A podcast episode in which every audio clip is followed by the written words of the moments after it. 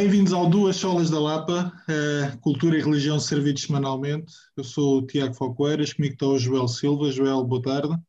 Alô, meu amigo, como é que é? Estamos bem? E temos uma. Está tudo bem, contigo também? Também, também, também, também. Temos pela primeira vez uma convidada, porque é eu acho que só tivemos convidados, portanto tivemos que chegar ao programa número. Qual é o número, sabes? Ui, 30. Ui, acho que já estamos nos 30. Digo-te já. Acho que já estamos 32? 29. 29. Ah, ok. Já Precisámos de 29 programas para, para termos uma convidada. E é uma é convidada verdade. que parece ser sempre muito solicitada quando o esposo dela está em lives. Cavaco, bem-vinda. Obrigada. E Mas acrescentar... olha, sou a primeira convidada e também sou das primeiras ouvintes do podcast. É verdade, é verdade. Aliás, és das primeiras ouvintes antes de ser um podcast, porque quando foi o, o primeiro live do Instagram, foste das primeiras pessoas que ouviu e que comentou. É Obrigado Não. por essa paciência. E, diz, e dizer que é, é, é um grande privilégio. Ah, desculpa, ia dizer só que é um grande privilégio, porque, bem, eu espero não estar em erro, agora se calhar vou cometer um erro, mas o, o nosso primeiro convidado foi o Tiago, ou não? Ou foi, foi o João? Foi. Pronto, não, foi então, o nosso primeiro convidado masculino foi o nosso pastor e a nossa primeira convidada feminina é a nossa pastora. Nossa pastora. Eu estou fadada a este, a este título, mesmo que não queira. Portanto, para quem não sabe, Ana Ruth eu acho, que vai ser, eu acho que vai ser mesmo o título do podcast, Ruth. É pastora. Já ouvi dizer. Já ouvi dizer. Estão à vontade, vocês é que sabem. Olha, Ruth, muito obrigado por, por teres vindo. Ia-te perguntar, nós como, como assídua ouvinte do nosso podcast, tu sabes que nós costumamos perder uma, ainda uma parte considerável do tempo dos nossos podcasts. Quando a gente for avaliar, realmente acho que grande parte, uma grande parte do tempo é dedicado a falar no início do programa do que andamos a ouvir, o que é que andamos a ler, o que é que andamos a ver. O que é que tu andas a, a ver, ou a ouvir, ou a ler? Olha, temos estado em confinamento a ver, acabamos agora mesmo o The Office. Ah, também estás uma convertida é, do The Office. Eu estou de ressaca, na verdade. Agora está-me a bater uma grande ressaca porque chegámos ao final e, e, e bateu tão forte que, que ontem voltámos aos três primeiros episódios. Portanto, está neste nível. Foi uma coisa. Numa, numa família de seis, consenso é uma coisa difícil de encontrar, especialmente quando tens três adolescentes em casa. E, e conseguiu reunir absoluto consenso. E acho que eu sou mais moderada nas minhas, nas minhas convicções. De, um, não ofereci resistência, mas. E, e gosto, fiquei completamente convertida. Acho que dificilmente encontraremos uma série que reunirá tanto consenso e uma série tão boa como o The Office. Para mim, uh, é, muito, é muito divertida e consegue uh, colocar-nos a chorar e a rir no mesmo episódio, a amar e a odiar a mesma personagem no mesmo episódio. É assim, a narrativa é muito boa, portanto, o, o Caleb, completamente convertida. O Caleb percebe, ou o Caleb vê e vai, vai no espírito, mas ele percebe as piadas. Percebe, quer dizer, há, há umas mais adultas que ele percebe que pode ter uma conotação mais sexual ou mais. E ele percebe que há ali qualquer coisa, claro que não entende a totalidade, mas ele, ele embarca. Mas eh, as outras, eh, tudo que é malicioso, sarcástico e tudo, ele já compreende o que é que está ali envolvido, uh, o tipo de personagem em si, porque depois nós gastamos muito tempo à hora da refeição a falar, ainda hoje ao almoço, a falar sobre a evolução das personagens, porque ontem, como voltámos ao, aos primeiros episódios, dá para ver, a série durou muitos anos e realmente a evolução das personagens é brutal. Um, e, portanto, gastamos muito tempo depois também nas refeições a, a, falar sobre toda a narrativa, o guião, os personagens, e, portanto, ele acaba por, por chegar lá a maior parte das coisas. Tiago, tu também grande amante do The Office, não é? Muito, muito. eu, Pai, eu não quando... entendo. Eu não entendo. Nós vamos ter que fazer aqui uma sessão coletiva, uma, uma terapia de conversão em grupo, e incluímos se tu vais ficar completamente absorvido pela nossa loucura. Dificilmente. Acho que dificilmente. tens que ser em grupo. Sabes que é demasiado não cringe. É que é... Acho que é demasiado cringe. As personagens não são o meu estilo de todo. E depois é assim, eh, eu não me, eu não me consigo rir. Eu já acompanhei, a Sara está a ver, eu às vezes estou ao lado dela, e para mim é um suplício, confesso. Mas olha, hoje a nossa teoria, a hora do almoço, alguém estava a dizer, já não sei se era o Tiago, se era a Maria, acho que foi a Maria, e depois todos concordaram. A primeira temporada é a mais estranha, quer dizer, eu ao terceiro episódio estava convertida, mas a primeira temporada é a menos forte. Mas a Sara já vai na quinta ou na sexta, eu tenho acompanhado episódios delas todas. Não, não é. É que não dá. E tu, Joel, já viste? Não, não, eu estou, ou seja, eu vi, eu estou, eu sinceramente, eu estou um bocadinho mais do lado do Falcoeiras, porque do que eu vi, para já vocês estão a ver a americana, né? com o Steve Carell, é, é essa que vocês estão a ver, né? Eu, eu lembro-me de ver algum, um, mas vi muito pouco, um ou dois episódios da americana, depois de ver a inglesa com o. Ricky Gervais.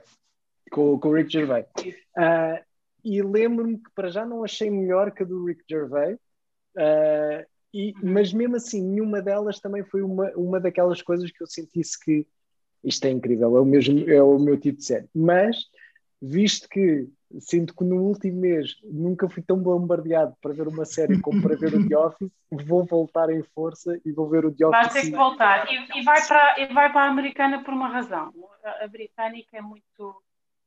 Uh, esta também era a teoria hoje à hora do almoço, ok? Eu só vi um certo da britânica, portanto, isto que eu vou dizer é, é do Tiago, não é meu. Uh, e a Maria também viu uma parte. A britânica é muito mordaz, tem aquele sentido Sim. britânico. E a, a americana tem sempre um lado de otimismo que na, na, dinâmica das personagens aquilo trabalha do, de uma forma que é, que é, que é muito engraçado.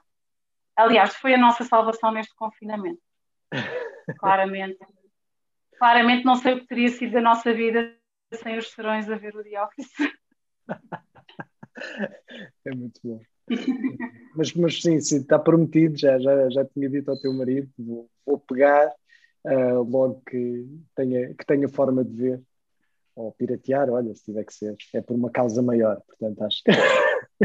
Amazon Prime, olha, nós foi Amazon Prime, foi, foi prenda de Natal de alguém que queria muito que nós víssemos o The Office e ofereceu-nos seis meses de Amazon Prime. É pá, e que então maravilha. agarramos.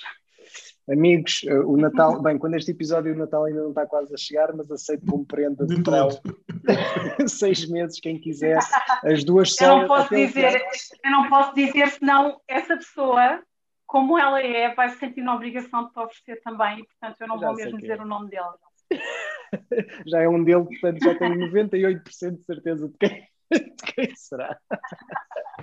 Mas sim, caros ouvintes, os melhores ouvintes que nos ouvem, se, se alguém nos quiser oferecer, até o Tiago, eu, não, não nutrindo um, um um, um, grande favor pela série do, do The Office. Garantidamente, se lhe oferecerem seis meses do Amazon Prime, ele promete que vê os episódios todos. Não promete, Tiago? Amazon Prime, eh, João. Ah, bolas. Então, eu prometo. eu prometo. E tu, Tiago, o que é que tens visto esta semana?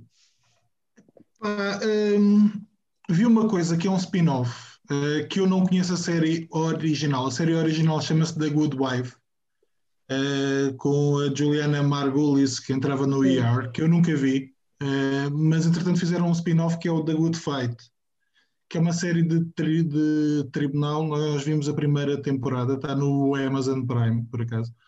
Um, ehm,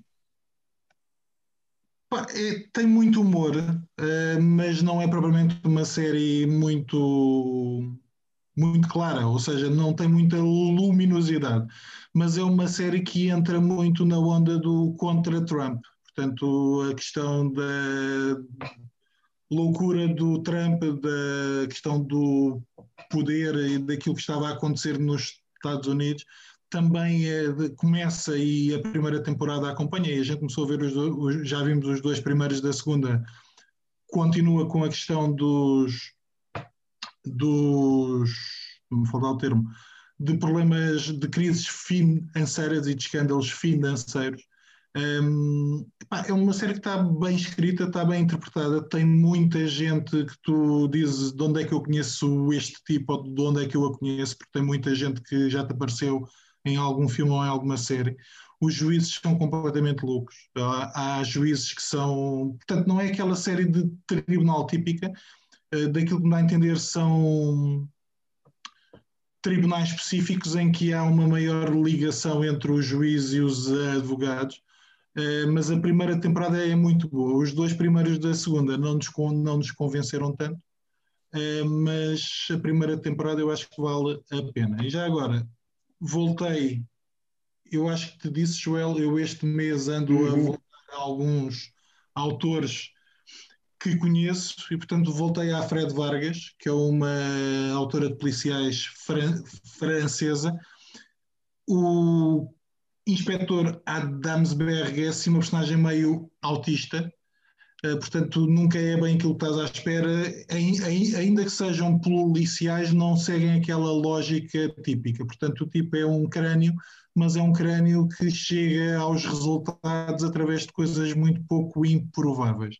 E os crimes são sempre estranhos. Aqui são três homens de 80 anos que são mortos por uma picada de uma de uma aranha que normalmente são precisas 20 ou 30 aranhas para que a pessoa morra. Portanto, e, e ele começa a ficar com, com, com dúvidas de que isto possa acontecer. Portanto, Como é que chama? This Poison Will Remain, era isso? Poison Will Remain e é o sétimo. Uh, portanto, tu sabes que eu gosto de séries, uh, não só na televisão, mas também no, nos livros, e entretanto acabei por ler este durante a semana passada. E tu? Leste esse livro todo? Leste esse livro todo na semana passada? Não, li este livro todo em dois dias. Tá bem, pronto. É Fred Vargas. Portanto... Eu ainda, um dia eu, vou, eu ainda vou descobrir porque é que eu tenho um, um podcast contigo, porque tu sistematicamente fazes-me sentir mal. Olha, podes ir ver a fotografia do meu Instagram que tem as leituras do mês de março. A minha mulher chama-me nomes. Mas, mas tu lês, espera aí, eu acho que já falamos isso, mas tu lês na diagonal ou tu lês mesmo? É que eu conheço aquela eu malta que lê assim. Lês mesmo Não, nas eu, frases todas. Eu, eu leio mesmo, sim. Só que há livros que demoram dois, três meses e há livros que leio em dois ou três dias e já não me acontecia há muito tempo. Uh, em março, por acaso, peguei em livros de autores que eu conheço e que gosto e que acabei por ler muito depressa. És de uma leitora rápida, Ruth, também, assim, também lês um livro assim em dois, três dias? Depende muito, depende muito. Olha, nós cá em casa, se fosse contigo, Tiago, nós obrigávamos a fazer fichas de leitura cada livro. Toma. Porque havia havia cá em casa um. Há quem leia muito rápido e há quem leia mais devagar, mas uh, quem começou a ler muito rápido livros, nós começámos a, a, forçar as fichas de leitura para ter a certeza. E a verdade é que consegue fazer um bom resumo com estrelas de 1 a 5 e tudo. E, e ganharam todos o hábito de fazer isso. E eu tento fazer, mas eu vario muito. E para já eu nunca estou a ler só um livro ao mesmo tempo. Eu também não. Geralmente estou a ler mais do que um. Eu, eu, uh, mas é por uma questão de equilíbrio é, um, é uma questão de equilíbrio e também de alguma desorganização mental. Uh, é, uma necessidade de concentração, então são coisas diferentes. E, e tanto me entusiasmo muito sou capaz de ler tudo em, em, meia dúzia de horas, como sou capaz de ter um livro para aí três meses uh, ao lado e aquilo nunca mais termina. Depende muito do meu estado geral, do meu interesse pelo livro, uh, e acontece muitas vezes voltar atrás. Eu, eu estive a ler, andei a ler uma biografia, gosto muito de biografias, andei a ler uma biografia, geralmente interessa-me saber de alguém ou alguma coisa que eu li e saber a vida dessa pessoa, ou, ou o inverso, ou por curiosidade vou parar a biografia e depois vou ver o que é que a pessoa... Então andava atrás da Susana Spurgeon, porque tinha andado a, a ler coisas acerca da vida do Spurgeon e ela não é uhum. assim tão falada, então comecei a ver a vida dela, aquilo era só relatos fascinantes e acabei por meter num, em vários livros que ela tem, tudo no Kindle, uh, uns em inglês e um em português do, do, do Brasil. E, por exemplo, um, dos dela, depois dá-me também para isto. Já vou na terceira leitura daquilo, porque tenho sempre a sensação que me foi escapar qualquer coisa e cada frase dela parece que aquilo tem mil e uma coisas interessantes. E então depois acabo por muitas vezes pôr-me a traduzir assim só no geral para exercitar a mente, para ter a certeza que percebi aquilo que está, está dito, ou porque quero partilhar com alguém, porque geralmente eu não consigo, se tiver uma coisa a interessar-me muito, eu não consigo não partilhar com alguém e então muitas das vezes sinto-me na obrigação a fazer um print screen ou, ou uhum. traduzir. Portanto, eu sou muito uh, indisciplinada nisso, não tenho assim um padrão fixo. Eu, eu, ler, eu ler, o Tiago sabe, já falámos disso, normalmente é um, é um de cada vez. E o que acontece é, se o livro está a ser demasiadamente aborrecido, desisto. Mas eu desisto de poucos livros. Por exemplo, agora comecei, tenho três livros que o Tiago me deu, um deles estou ali cheio de vontade de ler, que é que é sobre o fim. Eu nem sei bem sobre o que é. Escatologia, mas é como se. É, ou seja, aquilo foi escrito no tempo do Saddam Hussein. É aqueles livros de escatologia que é esquecer. Uh, então é como, como Saddam está a reconstruir o Iraque, a nova Babilónia. Não sei. Como pode ser o anticristo. Exato, e depois, e depois com imagens, e depois tu vais ver imagens que eles tiram de satélite. Eu estou desejoso de ler esse livro porque acho que vai ser um fartote, mas como eu estou a acabar, a acabar, ainda nem meio vou, do livro do Peterson, e o Tiago já me tinha passado dois livros para eu ler, entretanto, eu tenho que ser sequencial. A leitura, por acaso, é uma das coisas que me faz. É muito raro eu estar a ler, tirando a Bíblia e as outras coisas, mas ler assim é muito raro, mesmo quando são temas muito uh, distintos. Eu estou a ler um romance e uma coisa mais técnica ou, ou ou teológica, normalmente não misturo. Uh, nos livros sou muito sequencial. As séries e, música, obviamente, não, não são nada sequencial, mas, mas por acaso com os livros tende, tende a ser imensamente uh, sequencial. Um, ah, e também estou muito convertida aos audiobooks. Eu, audiobooks já me falaste é disso. muito presente. Aliás, foi quando uh, falámos. E então, neste, neste último ano de confinamento, do do Piper, sim, do Piper ouvindo. Então, quando é o próprio autor a narrar o livro, eu não consigo resistir assim de uma forma geral. Do Piper, quando saiu, eu ouvi logo em duas horas. E neste último ano, com a, com a cena do confinamento, uh, os audiobooks têm ganho uma, assim, têm ganhado uma grande dimensão na minha vida que não tinham antes. Deixa-me só dizer, em minha defesa, não, nós tínhamos falado nisto. Eu em janeiro li um livro, ou melhor, li muita banda desenhada, mas livro, livro, ou, ou seja, livro de ficção ou de não ficção, e eu li um. Portanto, também depende muito daquilo que a Ruth estava a dizer, da própria disponibilidade, do próprio momento em que tu, em que tu estás. Eu, este mês, foi um mês em que eu estava a trabalhar a meio tempo e aproveitava a estar desencaçar, estava a dar eh, aulas online para eu estar a ler, portanto, uhum. Eh, que normalmente é mais complicado, porque eu ando a levar uma e a apanhar a outra, ou ando a fazer qualquer coisa, portanto tinha ali 3, 4 horas livres, portanto de alguma forma leres durante duas horas seguidas também não é, não é assim tanto, e tu lês muito. Uhum. uhum. Portanto, em duas, em, duas, em duas horas em que nada acontece, eh, a leitura rende. Não, sem dúvida. Eu, eu não tenho. Bem, quando tu me passaste aquele livro, de, aí foi a última vez que eu me lembro de ter lido assim mesmo, sofregamente, quando me passaste aquela série do, do, do assassino. Uh, aí eu lia mesmo sofregamente. Era, tu, sempre que eu não tinha trabalho para fazer ou ajudar cá em casa, eu estava a ler. Não vi televisão, não vi nada. Uh, mas é raríssimo eu ler mais do que, sei lá, meia hora, 45 minutos seguidos. Não, não começa-me a, a, ser difícil. Começa-me a ser, a ser difícil, mais que isso. Ok.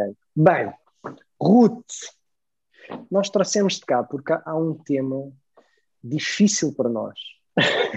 não, estou. Uh, mas não, uh, é, é, uma área que tu até tens. Bem, há muitas coisas sobre as quais tu falas, mas é, esta em particular tens falado e, e nos últimos tempos até, até tens tido, uh, mesmo cá, não, não só na nossa igreja, mas até no que tens feito a nível do nosso país, uh, que é na área dos filhos, do ensino, e, e queríamos falar um bocadinho contigo a, acerca disso.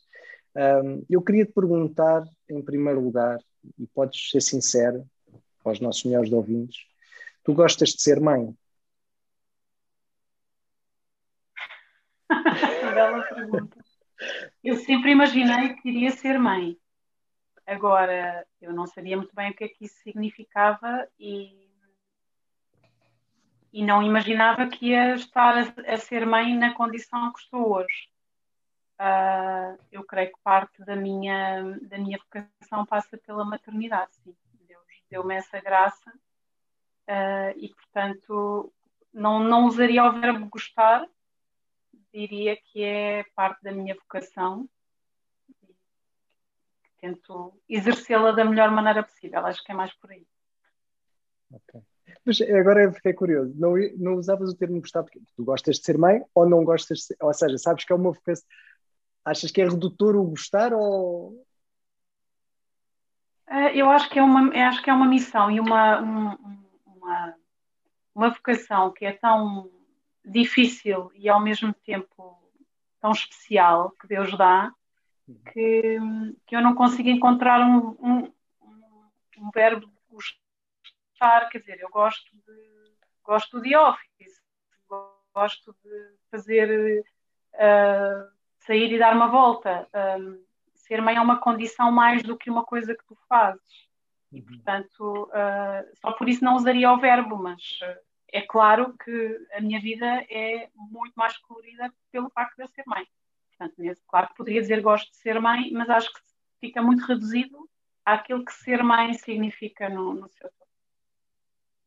E em que sentido é que a fé uh, trabalha esse sentimento ou essa desculpa o termo, não é atividade, mas esse tu falaste há bocado não, de, não foi de chamamento de vocação. vocação. Uh, qual é o de que forma é que a fé te ajuda ou molda essa vocação? Eu acho que é pela fé que eu que eu posso ser a mãe que eu sou e ver a vida da maneira que eu vejo. Portanto, uhum Claro que existem muitas formas de ver a maternidade, mas eu não acredito que se eu não tivesse a fé que tenho, uh, sequer que eu estaria a fazer o que eu faço hoje.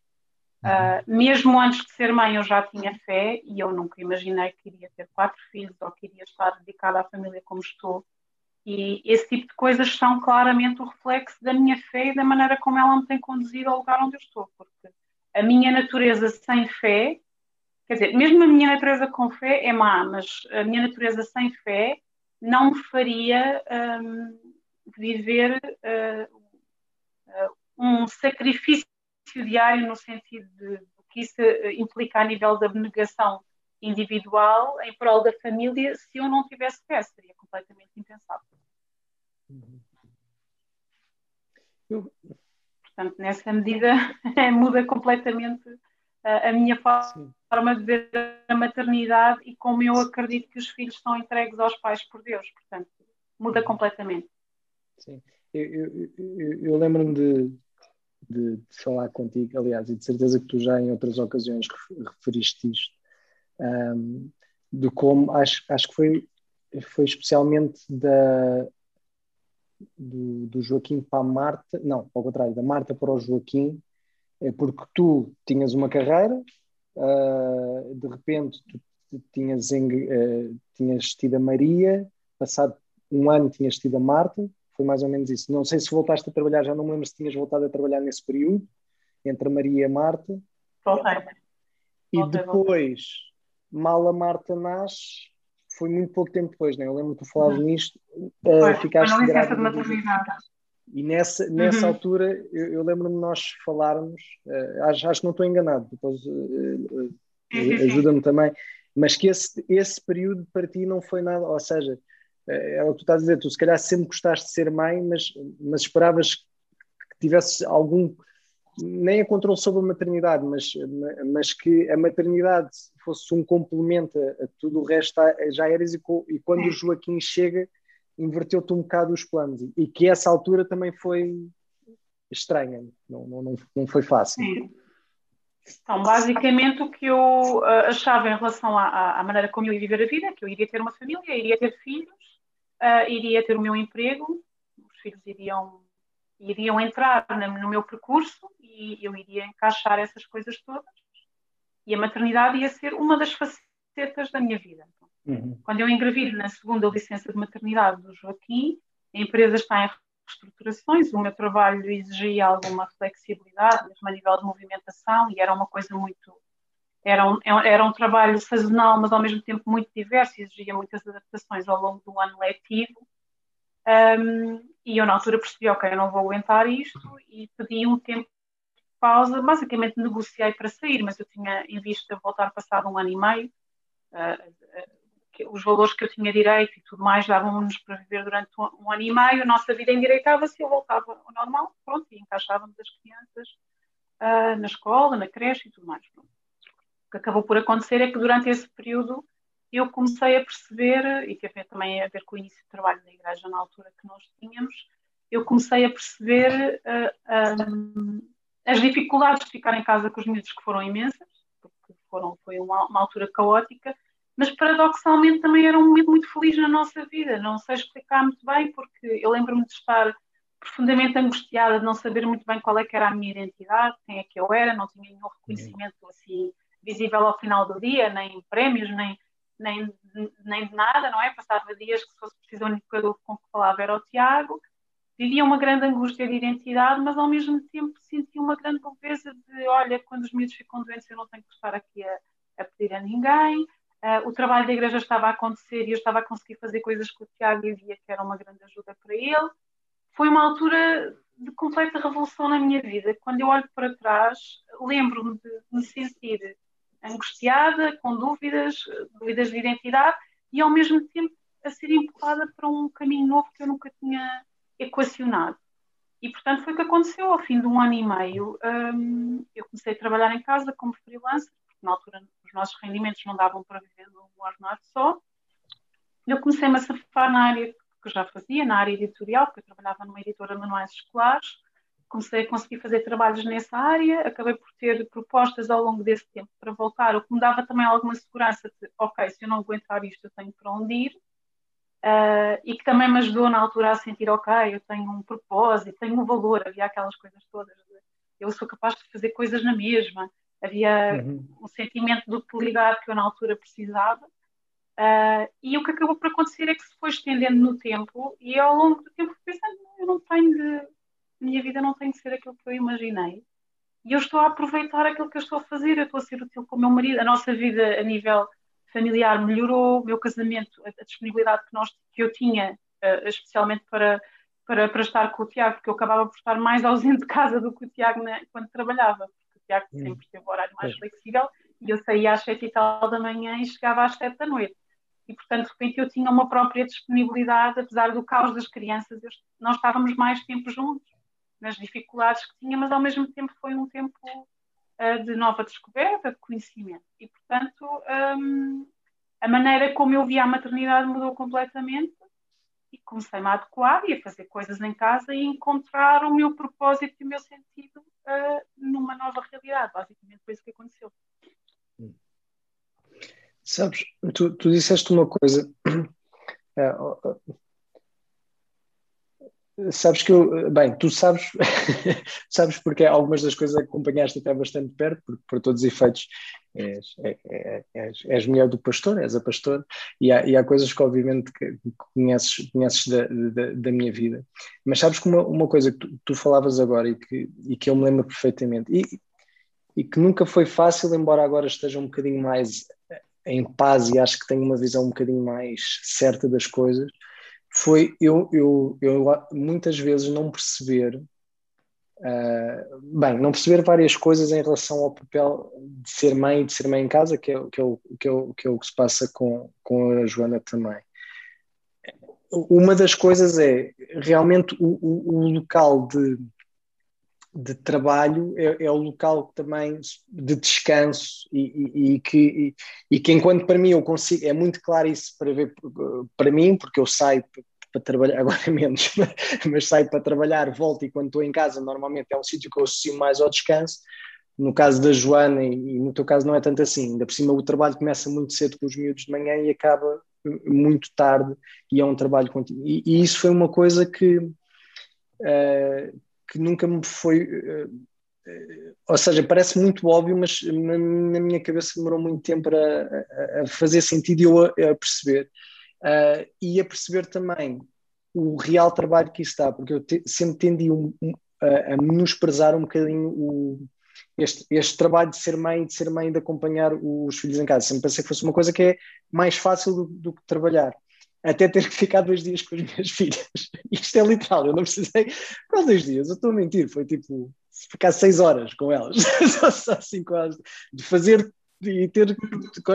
de repente foi aí que na minha cabeça assim meio analítica, meio matemática, eu comecei, eu extrapolei de espera lá, se estas seis horas foram um inferno de isto, eu não parei, não me deixam quieto, não me deixam pensar de, de isto multiplicado por 365 dias, isto é um, isto é um grande caos. E, e, e sabes que é, e acho que ainda não estou aqui agora, ai, agora já percebo isto muito bem, já apoio muito a minha mulher e já não, não é isso, mas é verdade que, que já, já percebo um bocadinho melhor este, é, é, e tu falaste e tu disseste essa palavra, é, essa angústia, o, estar em casa e, a dificuldade, eu durante muito tempo, eu, eu menosprezei mesmo isso, porque sempre parti do princípio que a minha mulher vivia de um ponto de privilégio, que há um certo privilégio nisso, claro, como há em tudo o resto, mas eu não, não via também a angústia que, que isso traz, o, o, essa, mesmo essa coisa interna, essa luta interna das vezes e, e as frustrações que e depois não estar preso ao local onde se descansa, é o, o, local que muitas vezes está a trabalhar e, e pronto, nem, é, nem era tanto uma pergunta que tinha para reformular, mas é, é, era um bocadinho também, também ouvir, eu, não sei como é que vocês viveram isso, mas mas para mim foi, e agora ouvir-te, foi, foi mesmo algo que eu me fui apercebendo e ainda me vou apercebendo que é um, o estar em casa com os filhos é realmente um, é um trabalho grande, é muito prazeroso, sim, mas, mas é um trabalho grande e, e pesado. E, e se calhar caso isso com o que tu estavas a dizer ao início, do, do, gostares de ser mãe ou não gostar, é, realmente é preciso se calhar uma vocação, e é mais do que gostar, porque se fosse só gostar, o sacrifício envolvido não estava, não estava tão, tão presente. Deixa-me perguntar uma coisa. Tu, a semana passada, colocaste um texto um, ehm, e eu disse-te, mandei-te uma mensagem a dizer: Olha, isto pode ser base para. E a determinada altura tu dizias uh, agora aquilo que o João estava a dizer, portanto, não é só questão de gostar ou de passar por dificuldades, mas é também educar filhos com um fim em mente. Estavas a falar da questão das responsabilidades. Portanto, tu dizias que em Portugal, de alguma forma, uh, Tá, estou a ler, somos uma cultura de mães, mulheres que fazem tudo, que se orgulham de o fazer, mulheres carregadas de compras, mochilas de filhos às costas, que garantem que eles não se que não se constipam e por aí adiante, mas depois falas da questão de educar para a responsabilidade, que isso é uma coisa que ainda vai falhando, diria eu, ao ler o teu texto. Hum, de que forma é que tu achas, por exemplo, de uma forma geral, enquanto cultura, mas também enquanto igreja, de que forma, quais são as, aquilo que tu achas que podemos enquanto mães, enquanto pais, podemos melhorar na nossa educação? Ou seja, até que ponto é que nós estamos a fugir ou a hum, fazer com que os nossos filhos escapem da responsabilidade ou da responsabilidade? Olha, eu Queremos tenho dar aquilo que eles precisam, mas depois falhamos a questão da responsabilidade. Desculpa, isto tinha tido aqui um delay e eu interrompi. Não, não. Um, não foi mal.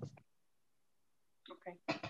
Uh, eu sei que existe muita teoria do tempo de qualidade, mas eu acho que a quantidade, o tempo que nós passamos com os nossos filhos uh, nas suas dificuldades, é um tempo uh, em que nós exercitamos a responsabilidade. Uh, eu estou 24 horas neste momento com os miúdos, não é? E, portanto, essa exposição que traz uma dificuldade enorme e em todas as idades é difícil, uh, na minha opinião, faz sobressair mais quais é que são as prioridades e o que é que nós queremos construir. Uhum. Eu, neste momento, eu não vivo com culpa, não é? Como eu sei que algumas mães vivem e como eu vivia quando trabalhava, que sentia que chegava ao final do dia e que passava ao final do dia a dizer não podes, não faças, não acontece, não sei o quê, não, não, não. E eu, eu lembro-me de me deitar com uma culpa enorme a, a, a dizer eu só estou com, com a Maria, na altura a Maria, duas horas no total do dia e, e grande parte do tempo. Ela era pequena, a fazer tudo o que ela não podia fazer. E então, muitas das vezes, a falta de tempo faz com que as pessoas façam exercícios de compensação, uhum. porque pensam, quer dizer, senão eu sou e, e com legitimidade. no meu caso, o facto de poder estar com eles coloca-me completamente em perspectiva em relação a isso, porque acabo por conseguir ter uh, o, o, tempo de quantidade e buscar o equilíbrio em todas as áreas. Ou seja, eu não vivo com o pesar de que uh, tenho que compensar os meus filhos pelo que eu não lhes posso dar. Uhum. E, portanto, isso, a questão da, da responsabilidade, educa-se com a exposição nas dificuldades. Então, uh, é a mesma coisa quando temos um filho pequeno. Muitas vezes, quando falo com mães mais pequenas, um, dizem: Ah, é impossível, o meu filho não fica parado um segundo. E muitas vezes, o que eu me tento lembrar quando eu fazia com os meus é: tu não podes estar a querer exigir uma coisa de uma criança se antes não dás alguma coisa. Uma criança que está sempre a interromper e a pedir atenção, provavelmente tu ainda não terás tempo para ouvir uma necessidade que ela tem. Então, ela está constantemente quando tu vais educando uma criança, por exemplo, quando ela é pequena, e tu já o ouviste, e ela sabe que tu não a vais deixar sozinha, ou que vais atender a sua necessidade, tu tens a autoridade para dizer, olha, tu agora vais esperar, porque eu estou a falar com o teu pai, por exemplo, eu estou a falar com o papá, e tu não vais interromper. Porque agora o teu tempo vai ser depois. Isto é possível fazer com uma criança muito pequena, mas porquê? Porque, entretanto, antes disso tu gastaste tempo, ok, diz lá o que é que tu queres e o que é que tu precisas. Uhum. E, portanto, esse equilíbrio faz com tu dás e da mesma maneira pedes responsabilidade. E nós vivemos numa cultura, não há forma de escapar muito da mãe, não é? É uma cultura católica romana, não há como escapar, é a mãe, a mãe, a mãe. De pais muito. Hum, há alguma coisa a mudar na nossa mentalidade, mas não sei se é necessariamente no melhor caminho ou da maneira mais bíblica que nós protestantes podemos olhar, um, e que depois existe, uh, existe esta falta de equilíbrio de, para já, uma falta de liderança, na minha opinião, dos homens na casa, de serem guias espirituais, de serem referências, de serem um, modelos que os filhos queiram imitar, filhos homens. E depois, por outro lado, uma, uma ausência de culpa e um sentido de oportunidade. De, ok, eu quero preparar o meu filho para quero preparar o meu filho para a vida, não quero que ele seja um miúdo que, que, que, tem medo de fazer as coisas, que não sabe fazer à rua, que sair à rua, que não sabe apanhar um comboio, que não sabe ir fazer uma compra, uhum. porque uhum. acaba por ser uh, uh, nesta sociedade que nós temos que está muito dividida por faixas etárias, em que as crianças estão muito com os seus da mesma idade que acabamos por ter é, eles desenvolvem-se dentro desses setores, mas depois existe pouca exposição à vida adulta, pouca exposição aos mais velhos, pouca exposição até aos mais novos, quer dizer, quanto muito têm na sua própria família um bebê uhum. e um avô, uh, mas não existe aquela coisa do vizinho ou do... está tudo muito, muito estratificado. Uh, e, portanto, quando eu vejo esta questão da responsabilidade, é, eu estou muito tempo com eles e, portanto, sinto na, na responsabilidade de começo a olhar para eles e pensar o que é que estes miúdos sofrem na vida e que estavam, estavam a fazer as coisas uh, básicas do dia a dia. Que, uhum. que, o uhum. tempo que eles têm, que saibam ir resolver um problema, que não tenham medo de sair à rua, que falem com uma pessoa mais velha, uma pessoa mais eh, nova, que se deem que sejam pessoas curiosas para a vida. E, portanto, a questão do educar com responsabilidade acho que tem um bocado a ver isso, porque na nossa, uh, no nosso dia a dia, já me larguei aqui um bocado, uh, é, é, eu acho que como se vive muito com culpa, pede-se pouca responsabilidade aos miúdos porque o tempo que os pais estão é, é, é muito pouco.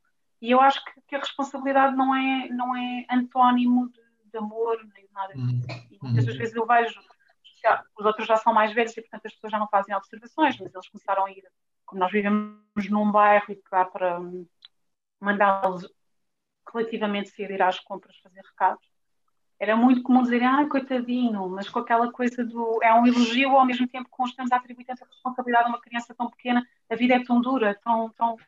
E então existe esta nossa mentalidade que é muito tipicamente portuguesa e de que é tipicamente portuguesa porque eu já estive noutras culturas e a coisa é bastante diferente, que é aquela coisa de achar que dar responsabilidade é tirar a infância, que, que não é possível dar, que é, que é, que é que é suposto a criança brincar e aproveitar a vida, porque logo quando for adulto vai ter muita responsabilidade e muito com que se preocupar, como se essas coisas não fossem conciliáveis no tempo, como se preparar uhum. para a vida não fosse isso.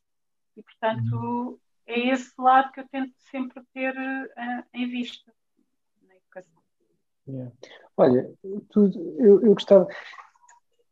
É relativo ao que tu estavas a dizer, do, do papel do, do pai e mãe e, o, que tem, e o que é a nossa cultura por ser uh, de muita influência católica romana. Mas como é que tu, ou seja, como é que vocês em casa, vocês veem isso? Como é que vocês vivem o papel do pai e mãe? Onde é que tu vês que é, que é realmente distinto o que tu fazes do que o, Tiago faz? Onde é que tu vês essa uh, diferença na educação do, do, dos filhos? Uhum. Eu acho que agora uh, há coisas que estão a mudar na nossa cultura e para melhor em alguns sentidos, mas uh, não acho que o que esteja a mudar seja significado de, de, uma, de uma visão que nós temos da liderança masculina a nível bíblico, não é? Uhum. Agora o que nós temos é, ai, o pai não ajuda, o pai faz, o pai cozinha, o pai vai às compras, o pai também vai buscar à escola, também dá banho, e são aquelas coisas vistas como a mulher já não é uma sacrificada e tudo. Sim, eu acho que o pai pode fazer essas coisas, mas quer dizer, a minha preocupação não é se o Tiago cozinha, embora ele sinta muita pressão de todos os homens cozinham, mas a minha preocupação, ou a, a, eu acho que a preocupação de, no geral não é se o homem cozinha ou se sabe lavar uma cozinha ou se sabe ir às compras. Se souber fazer, ótimo. Serve para tudo na vida, não é? Para, para te saberes desenrascar. Uhum. Uh, mas acho que é muito mais profundo que isso. É, é o homem ser um cuidador da casa. Uh, para já que dei exemplo no casamento e a maneira como nós vivemos é, uh, por exemplo, no, no, caso do Tiago, cuidar da casa espiritualmente, ser o responsável por, um, por instruir, por ter uma voz de, de, de referência em especial para os rapazes e nisso nós fazemos uma clara distinção. Nós procuramos que coisas que são especificamente masculinas e conversas e tudo mais, já são mais crescidos, que o Tiago tenha mais intencionalidade na maneira como se relaciona com os rapazes e que possa ter. E a uhum. mesma coisa eu com, com, com as meninas. E depois procuramos que eh, no nosso casamento possa ser uma referência para os miúdos do que é, que é uma visão saudável do, do relacionamento uhum. e de uma maneira de uma mulher se ver, no meu caso, e de um homem se ver e, portanto, acabamos por complementar. Isso não significa que o Tiago ser líder, e, por exemplo, na, na, questão da escola dos miúdos, até eu que sou responsável por isso, e, portanto, não é ele que vem uh, ensinar, geralmente eu até lhe faço um ponto de situação de como é que as coisas estão a correr, portanto, não temos propriamente uma escala, mas existe claramente um sentido que uh, nada na nossa casa se faz com um de nós só a decidir, de uma forma geral, uma coisa de fundo os miúdos já sabem quando vêm falar comigo, eu vou ter que falar com o papai e nós vamos falar sobre esse assunto e depois falamos em conjunto com, com o filho que for. Uh, portanto, existe sempre, um, uma, uh, existe sempre uma unidade, sendo que é diferente ser homem de ser mulher, uh, e procuramos sempre buscar essa diferença, sendo que no caso dos rapazes existe mesmo aquela a, a, responsabilidade maior do Tiago até a maneira como tu tratas uma mulher, a maneira como tu respondes, a maneira como te sacrificas, as coisas que são pedidas aos rapazes cá em casa, apesar de eles serem mais novos, são coisas que geralmente são mais exigentes fisicamente, que, que, exigem que eles sejam os últimos a ser servidos, que eles sejam os últimos a fazer algumas coisas, são eles que obviamente vão levar o lixo se a irmã estiver carregada, são eles que vão ajudar nas compras, pronto, há, há uhum. uma diferenciação que não é propriamente uh, uma coisa muito típica, não é porque aquilo que, que, a nossa sociedade considera como progresso é apontar para a igualdade, não é? E aqui nós vemos que o modelo da Bíblia é o homem que se que sacrifica pela mulher e que, que, está disposto a morrer por ela, nesse sentido, não é? Portanto, às vezes na brincadeira, mesmo quando o Tiago tem lutas com os miúdos, é aquela coisa de tens estar disponível, vem alguém fazer mal a uma das tuas irmãs e és tu que dás o peito às balas, és tu que tens que sacrificar. Aquele sentido de tu és um homem e a, a mulher é a mulher.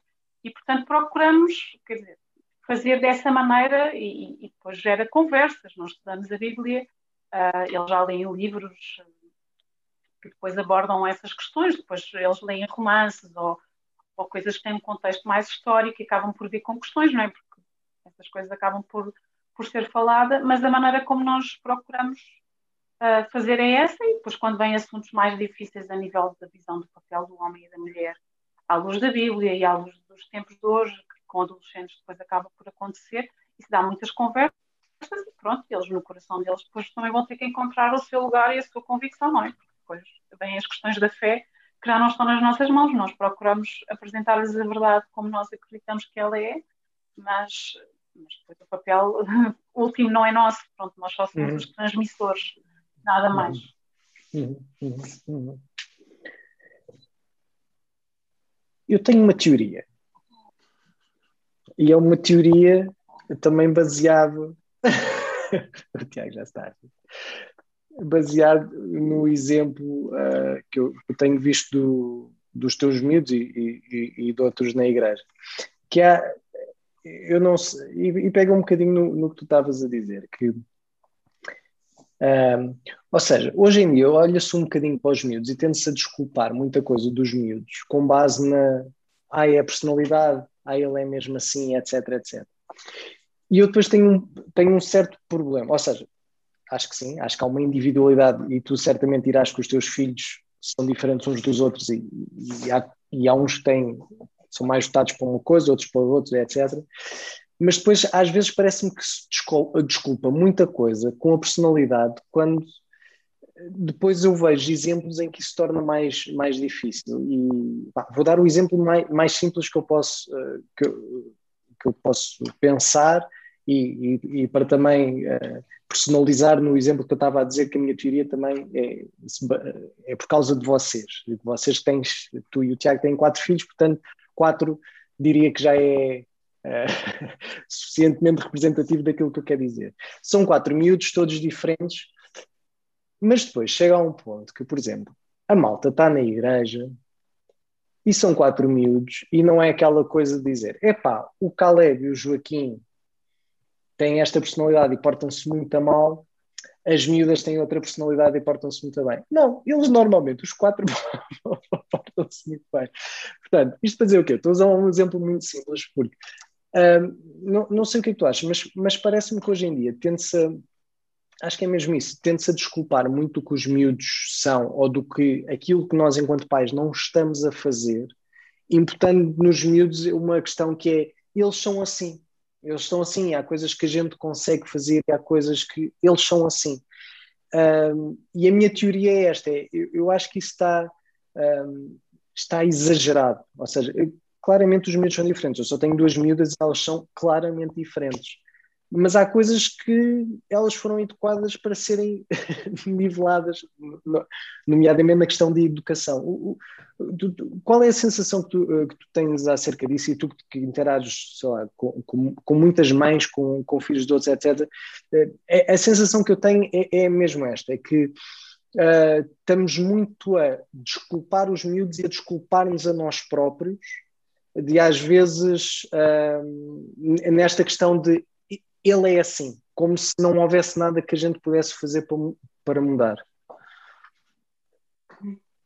Eu acho que nós acabamos por confundir a questão da, individu da individualidade, não é?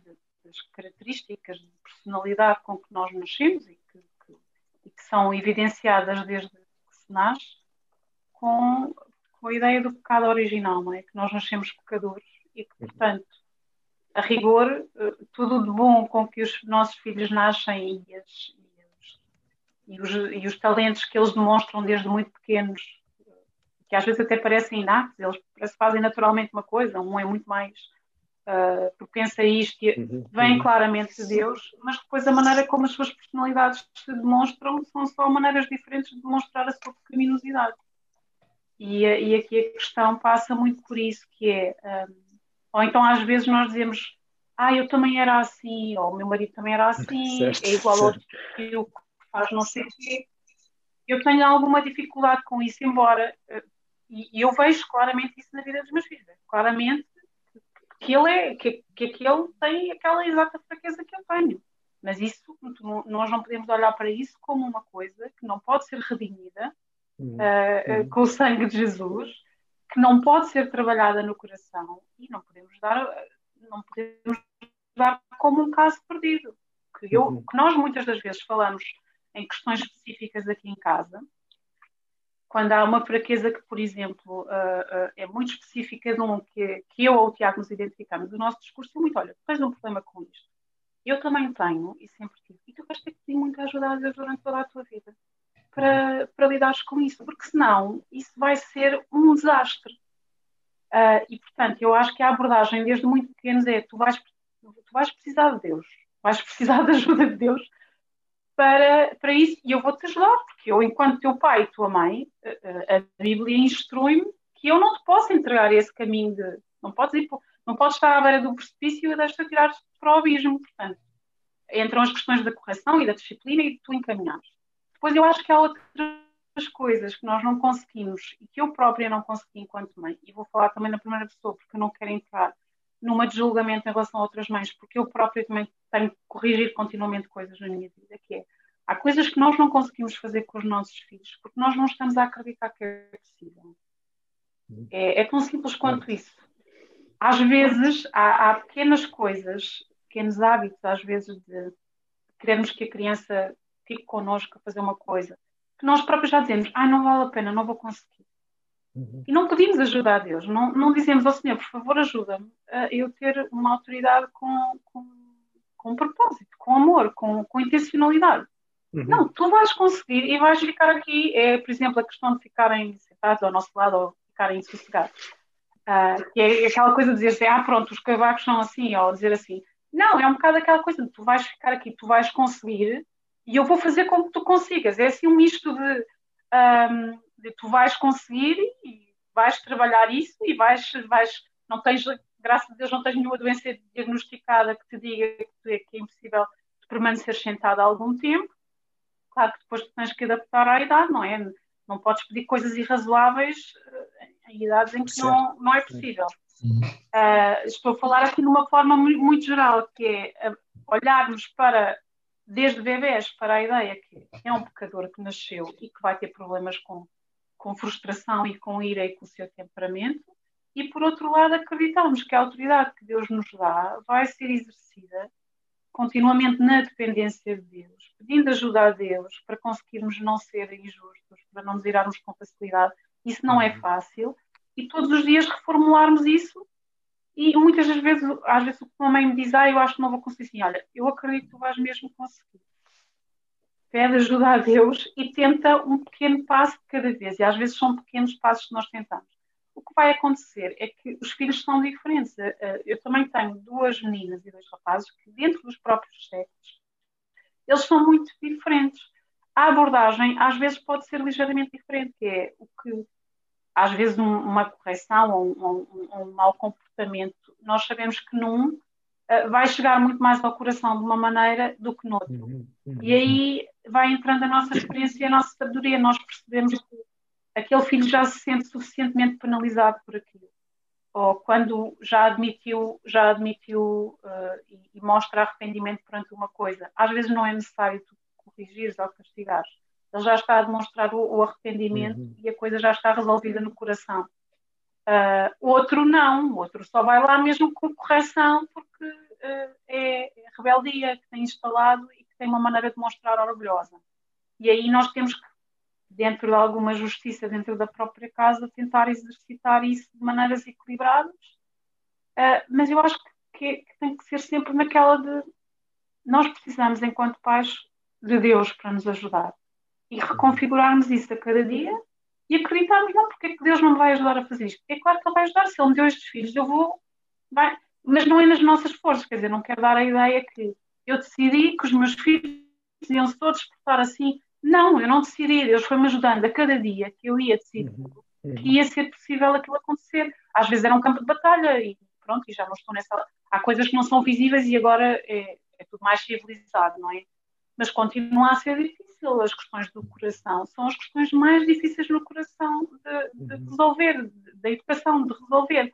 Não são tantas questões comportamentais exteriores que são aquelas que os pais, quando têm Sim. filhos pequenos, se preocupam, porque ficam mais expostos.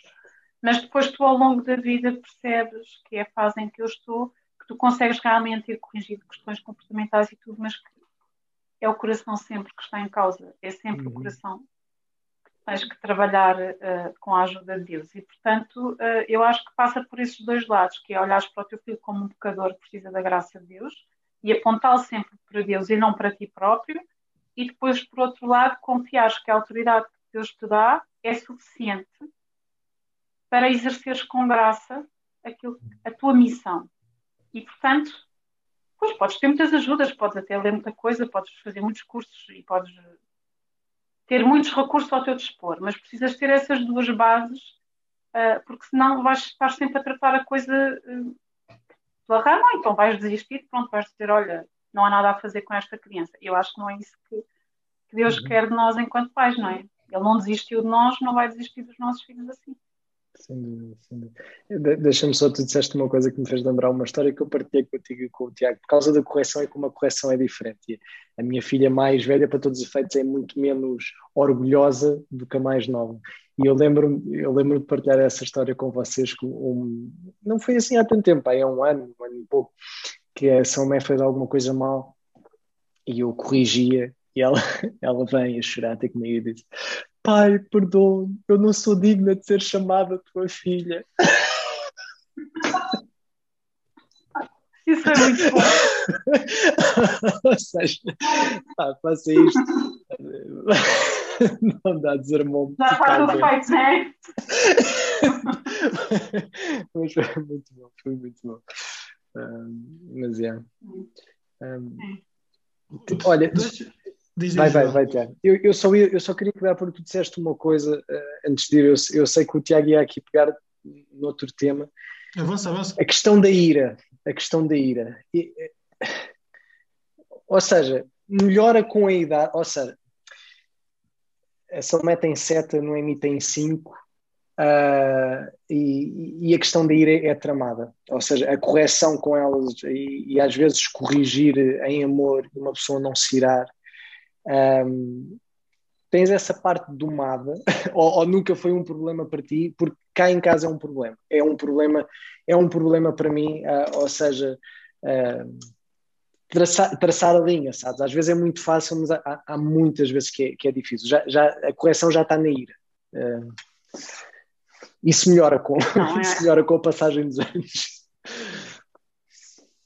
Um eu tenho um grande problema com, com a questão da ira. Não, não penses, eu acho que as pessoas, quem me conhece melhor sabe que um, tem sido um, um, um, dos grandes trabalhos do Espírito Santo da minha vida, tem sido uh, a questão do, do autodomínio, da, de não reagir, não reagir por impulsividade uh, e, e ser injusta.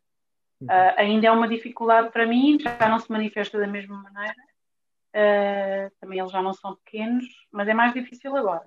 É mais difícil nos desafios que eu tenho agora.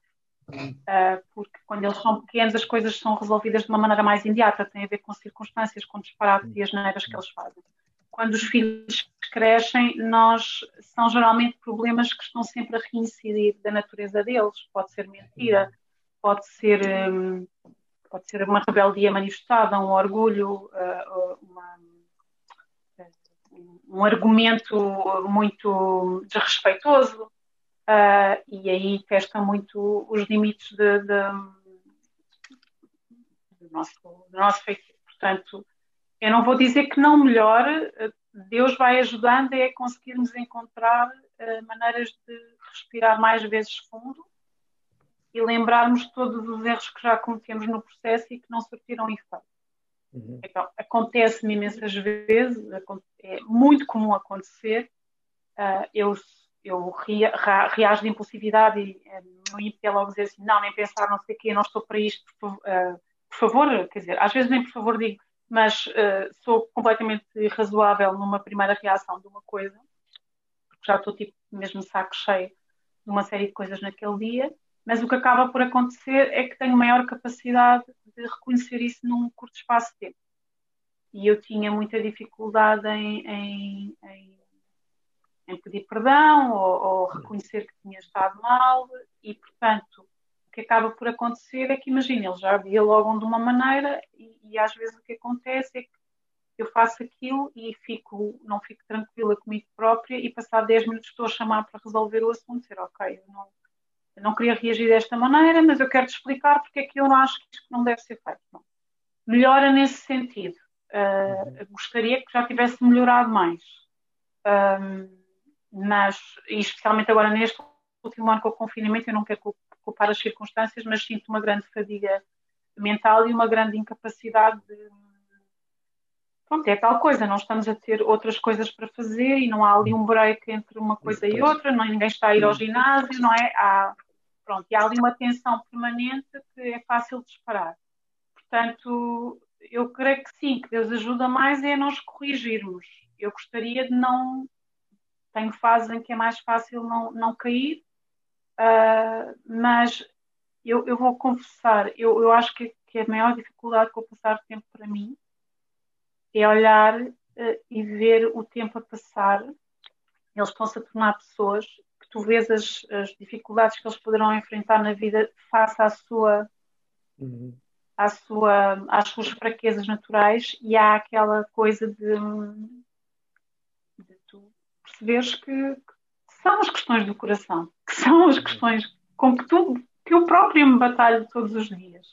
E, portanto, esse é o lado uh, por isso, até posso dizer que esta é a fase, para mim, um, com uma série de coisas arrumadas e organizadas na nossa vida e pacificadas e tudo mais, a nível de desafio interior espiritual, é a fase mais difícil para mim, neste momento. E não é porque estejamos a, a ter problemas do outro mundo, é tão e só a questão de seres confrontado com a fé ou falta de fé dos teus filhos.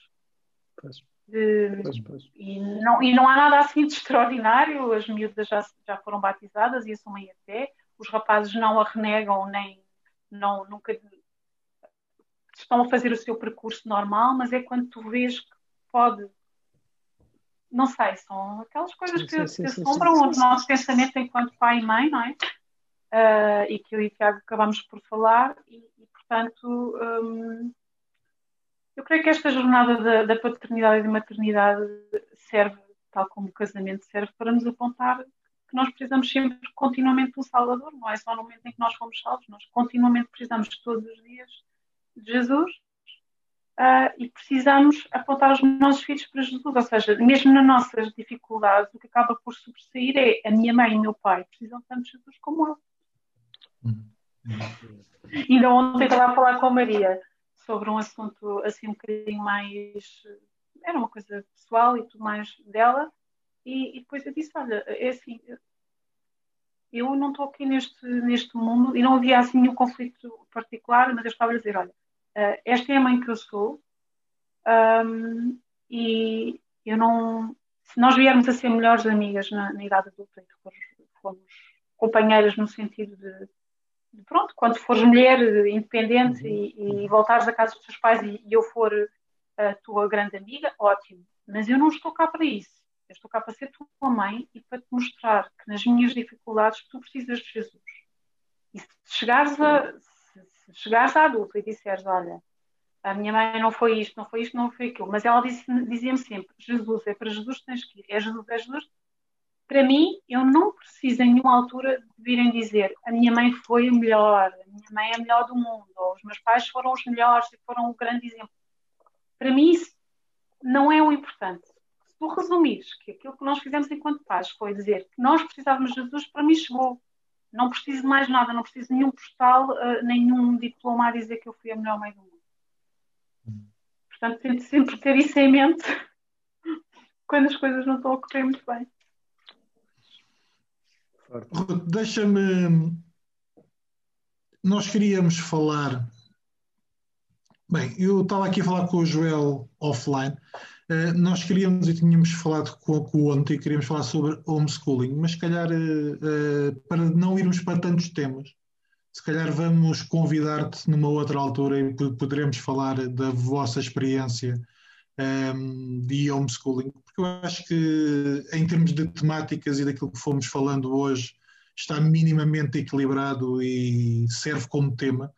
Um, e então acho que guardamos a questão do homeschooling e é uma forma de te convidarmos uma outra vez.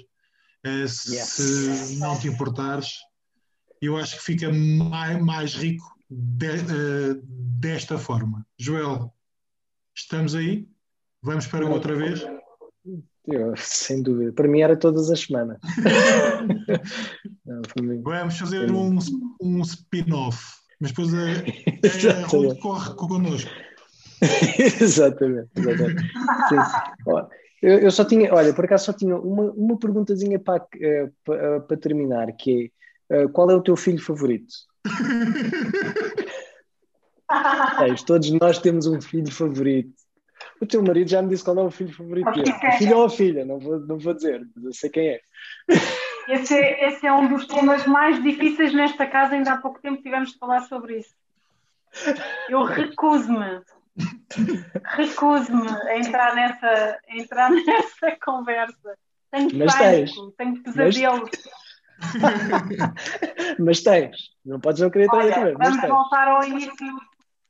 Vamos voltar ao início do podcast. Podes ter mais afinidades, mais identificações com um filho ou outro. É? Uhum. Geralmente a tendência à caricatura é sempre o mais novo, ou não sei o quê. Aliás, cá em casa eles têm a teoria que o Caleb é favorecido muitas vezes, quando, coitado, eu acho que ele não é assim tão favorecido, simplesmente ele é mais novo, ainda tem algumas, algumas coisas de mais novo, mas, mas eu acho que, coitado, ele apanhou com uma data de restos, mas isso é a minha teoria. Uh, mas eles acham que que uh, uh, tem sempre essa. Então, voltei a essa conversa surge e o que eu digo sempre é: eu posso ter mais afinidades numas áreas com uns do que com outros. A nível de amor e demonstrar em favorecer mais um do que o outro, não, não, não consigo. E tenho pânico disso. Tenho pânico disso ser uma coisa que pudesse acontecer. As questões da comparação e tudo mais, acho que é. Portanto, tenho mais afinidades do que com, com, com outros, mas varia muito com as áreas, sabes? Não, não, não, não há assim um a sobressair uh, especialmente uh, uma coisa, porque, por exemplo, a, a, a Maria tem muito o lado de de escrever e de querer fazer diários e journals e não sei o que, era uma coisa que eu fazia muito e que eu me, que eu me identifico e é mais do, uh, dos cadernos. Depois, por outro lado, a Marta tem uma personalidade que é mais parecida com a da minha com os oliveiras do meu lado, que é uhum. assim, mais freestyle e mais flexível em algumas coisas não tão depois o Joaquim, por outro lado, tem uma grande predileção pela área da, da natureza e dos animais e é uma coisa com que eu me identifico muito. Arranjei a desculpa de voltar a ter a assinatura da National Geographic ao abrir disso. eu sempre adorei. Eu sempre adorei, apanhei uma promoção, ele gosta imenso, então naquela da desculpa da escola em casa acabei por mandar vir. Uh, e depois o Caleb acaba por ser mais novo não tem ainda assim muita coisa a sobressair, mas ainda faz muita companhia naquela. Pronto, ainda, os irmãos dizem que ele ainda está na fase cãozinho que vai com os pais. Não se importa. Como qualquer bom irmão. Com mais novo, claro. Então ainda faz muita companhia nisso, eh, de, de, ainda estar disponível para fazer uma série de coisas para ainda ser mais novo. Portanto, até nisso, o que eu consigo identificar mais neles são as áreas deles ou de personalidade que vão ao encontro do que eu tenho, não consigo dizer assim um. Por acaso não. Bela resposta. Já tenho uma resposta padrão. Agora só tenho que perceber o que é que gosto mais das minhas filhas, individualmente cada uma. só tenho que trabalhar essa área. Com certeza, quando vais à rua, por exemplo, com certeza que vai, quando vais à rua há sempre mais uma que alinha mais do que outra, ou quando vais tocar, ou quando vais fazer uma coisa, é mais por aí que eu acho que, que essas, que essas empatias surgem, essas Sem afinidades, dúvida. acho que é por aí. Sem dúvida. Muito bem. Tiago, onde é que nos podem encontrar? Ora, podem nos encontrar aqui no YouTube, para quem estiver a ver o vídeo, podem nos encontrar no Spotify, no iTunes e de alguma forma nas plataformas de podcast. Uh, podem nos encontrar no Instagram e no Facebook. Podem enviar mail para doissolas.gmail.com. Comentem, sugiram uh, temas, sugiram, façam questões. Uh, nós estamos abertos e queremos agradecer à nossa pastora a presença dela. Nós sabemos que tu, tu, que tu gostas muito do, do, do título. É, Ruth, portanto. Fazemos... É assim, eu já tive pastores na minha família, porque a minha mãe e a minha, o lado da minha mãe eram mesmo pastores de ovelhas, portanto. É, é uma. Então, para posso ser pastora nesse sentido. e, de, de, alguma, de alguma forma, eh, é verdade que nós associamos o termo pastora a algo que teologicamente nós na Lapa não concordamos, mas há muitos contextos, principalmente brasileiros, em que as famílias pastorais são apresentadas como pastor e a pastora. Não, não, não sendo a mulher propriamente uma, uma pastora. E nesse sentido, eu acho que a, a igreja vê-te como a mulher do, do pastor ou de um dos pastores e também reconhece em, em ti o serviço. Portanto, é nesse sentido que nós utilizamos. Eu não é só nesse sentido, eu gosto de chamar pastora porque sei que tu não gostas muito do termo. Volta e meia acontece, volta e meia acontece uma família da Lapa aparece ou algum outro contexto e chamam mesmo pastor e eu digo assim, não, não trata assim, estão mesmo a falar a sério. Pronto, no sentido de cuidar e de cuidar, acho que não é assim uma. não fica completamente fora. Não fica, não. Obrigado. Ok. Tchau. Muito obrigado. Obrigada. Tchau. Eu te abençoo, te libero para prosperar. E o Espírito de Deus está sobre ti. Quero ungir a tua mente, meus ouvidos.